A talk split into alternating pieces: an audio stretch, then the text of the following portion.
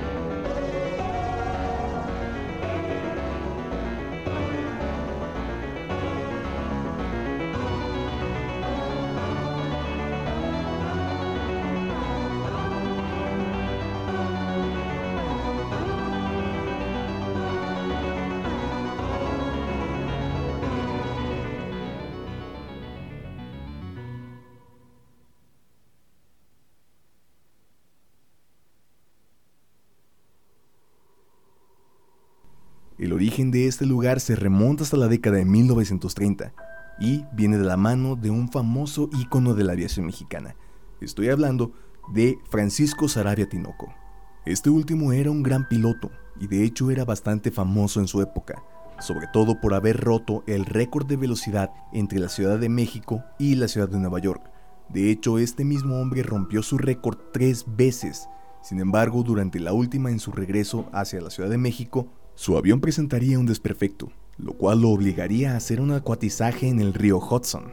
Y si este último te sonó familiar, es por el hecho de que en ese mismo río se hizo el acuatizaje del vuelo 1549 de Airway, del cual más tarde se haría una película llamada Sully, Acuatizaje en el Hudson, interpretada por Tom Hanks. Sin embargo, creo que ya me estoy... Sí, continuamos con la historia. Sin embargo, y a diferencia del vuelo 1549 de Airway, Sarabia no tuvo suerte al hacer el acuatizaje y perdió la vida. Aunque no sin antes regalarnos la existencia de uno de los lugares más misteriosos dentro del territorio mexicano. De hecho, nos cuenta la historia que durante uno de sus vuelos, él sobrevolaba la zona del desierto de Durango. Más concretamente, estaba sobrevolando la zona del silencio sin siquiera saberlo. Y fue en este momento en el que su avión comenzó a presentar los primeros desperfectos. Para empezar, muchos de los instrumentos dentro del avión comenzaron a dispararse sin sentido alguno. Además, y por si fuera poco, la radio comenzó a fallar y posteriormente murió por completo, dejando un aterrador silencio en las comunicaciones de la torre de control de tráfico aéreo que lo monitoreaba. Las fallas en el avión hicieron que Sarabia tuviera que hacer un aterrizaje de emergencia en el desierto.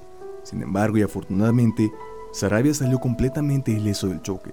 Sin embargo, una importante cantidad de objetos en el avión se rompieron, lo que ocasionaron que tuviera que caminar de regreso a casa. Pero ya sabes lo que dicen. Cualquier aterrizaje del que salgas caminando es un buen aterrizaje. Aunque a pesar de que este fue el primer encuentro con esta zona, no fue la última. 34 años después, en 1964 se dio un nuevo e insólito caso. La empresa petrolera Pemex, con el objetivo de crear un conducto que corriera hasta Jiménez, Chihuahua, envió al ingeniero Harry de la Peña al desierto para ver si esta idea era factible.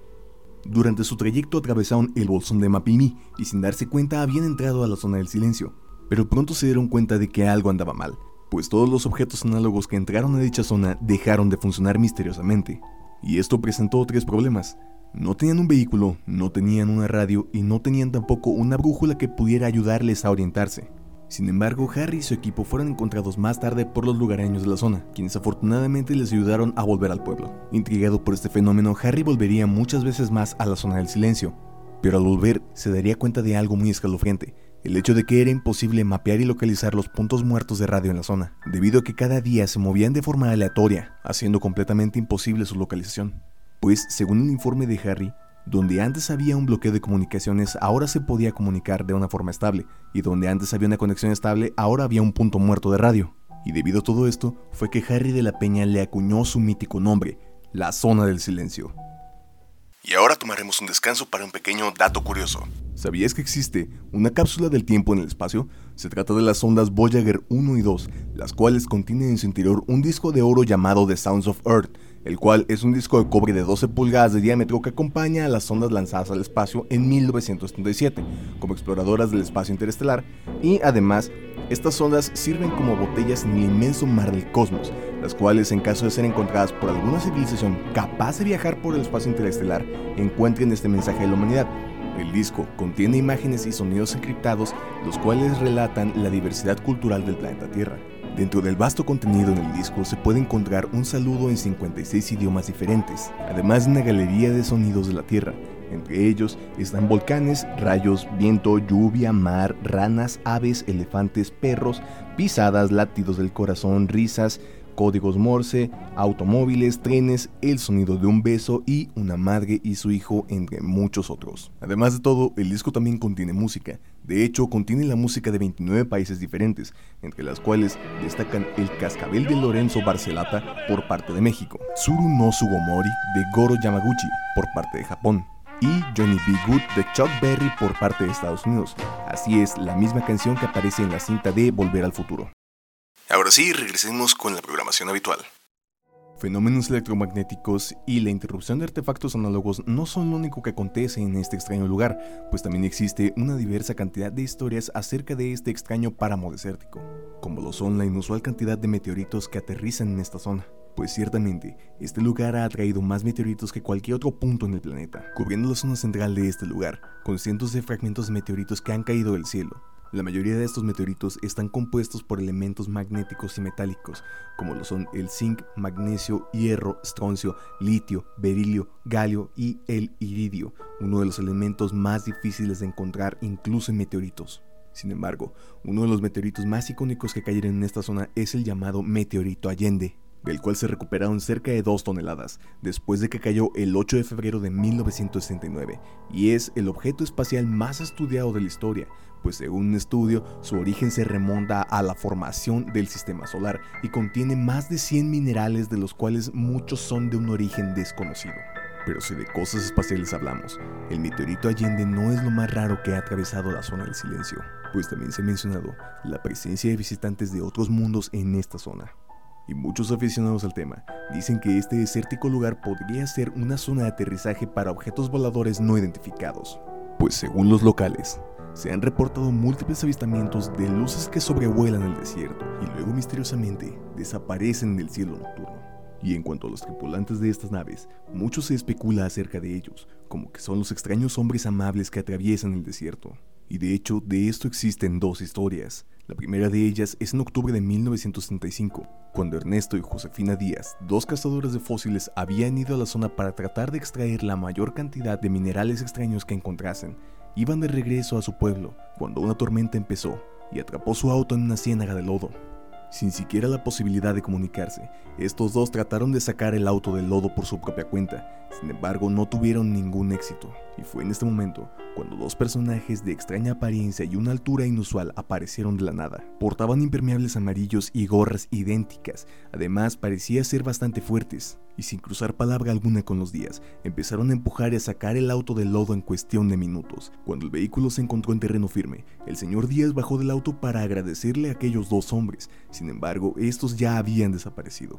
Pero no sería la única vez que se le vería a estos dos extraños personajes, pues también existe la historia de que estos dos personajes acompañados de una mujer solían ir hacia un rancho cercano, no para pedir comida, no para pedir refugio y tampoco para pedir dinero, lo único que pedían era agua.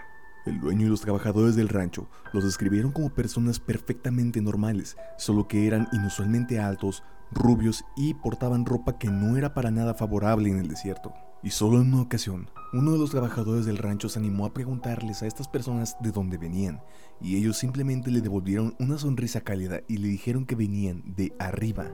La primera aparición de estos tres personajes fue solo un tiempo después del incidente con el cohete Athena, lo que hace pensar a muchas personas que podrían tener algún tipo de relación.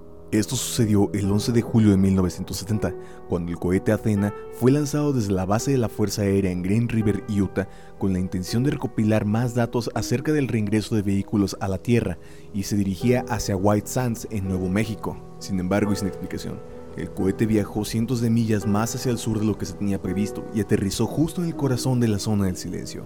Además, el misil portaba dos contenedores de cobalto 57, los cuales son altamente radiactivos, y que al estrellarse dejaron cierta radiación en la zona.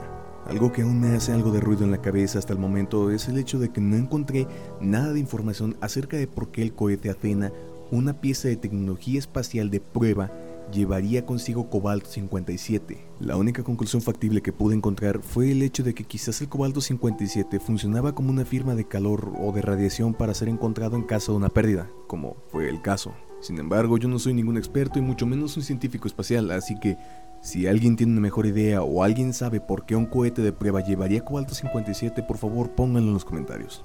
El punto es que Después del choque, Estados Unidos pidió permiso a México para poder pasar al patio a recoger su pelota radiactiva en el desierto.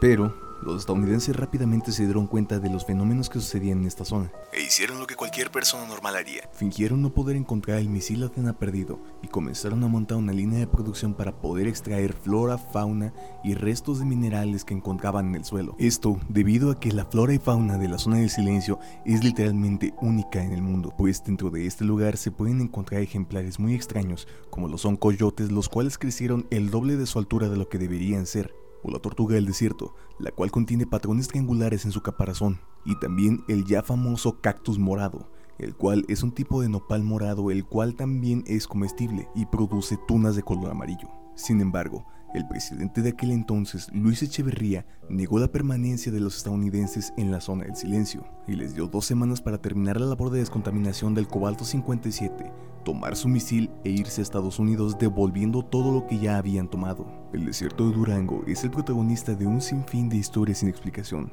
Sin embargo, no hay que dejar para nada fuera la posibilidad de explicar esto de manera científica. Pues según los escépticos y los científicos, existe una razón completamente plausible para los fenómenos que suceden dentro de este lugar, como el hecho de que debajo del desierto existe magnetita y uranio, lo cual crea un campo magnético que arrastra cualquier cosa que pase sobre él hacia el centro de la zona del silencio. Además, este campo magnético, aunado a la geografía del lugar, es lo que crea la interferencia en comunicaciones y no permite que la señal llegue. Esto incluso logra afectar a tecnologías más modernas. De hecho, hoy en día es imposible conseguir una señal estable con un teléfono celular de hoy en día. Y en cuanto a los ovnis y los hombres que merodean el desierto, se supone que esto es meramente un truco publicitario para atraer más turismo a la zona. Sin embargo, Aún hay un suceso del cual no encontré mucha información, pero tampoco encontré ninguna explicación razonable o científica. Estoy hablando de las decenas de cadáveres de animales de granja que se encuentran en el borde exterior de la zona del silencio. Pues ya se ha mencionado con anterioridad que muchos animales de las granjas y haciendas de los alrededores de la zona del silencio caminan kilómetros hasta toparse con esta zona solo para morir. Esto ya es bien sabido por los locatarios, por lo que dejan partir a los animales a su voluntad cuando sienten que su final está por llegar. La verdad es que estuve investigando un par de días acerca de este fenómeno, sin embargo no encontré nada plausible ni concreto, y lo único que encontré fue algo similar, el puente llamado Overton Bridge, puente que se encuentra a las afueras del castillo Overton, el cual se volvió famoso por ser el puente que han usado decenas de animales, sobre todo perros, para suicidarse lanzándose de él. Incluso hay registros de que animales que no lograron acabar con su vida en el primer salto vuelven al puente solo para intentarlo de nuevo. Pero en fin, ¿tú qué opinas? ¿Crees realmente que está pasando algo más en este desierto o son solo fenómenos naturales y grandes coincidencias? Olvides dejar tu opinión en la caja de los comentarios.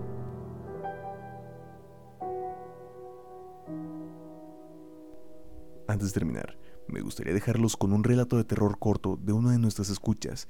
Además, no olvides que si quieres que tu relato corto de terror salga en este programa, envíamelo vía Instagram a guion bajo el otro lado podcast y en Facebook estamos como El Otro Lado Podcast. Los dejo con el relato.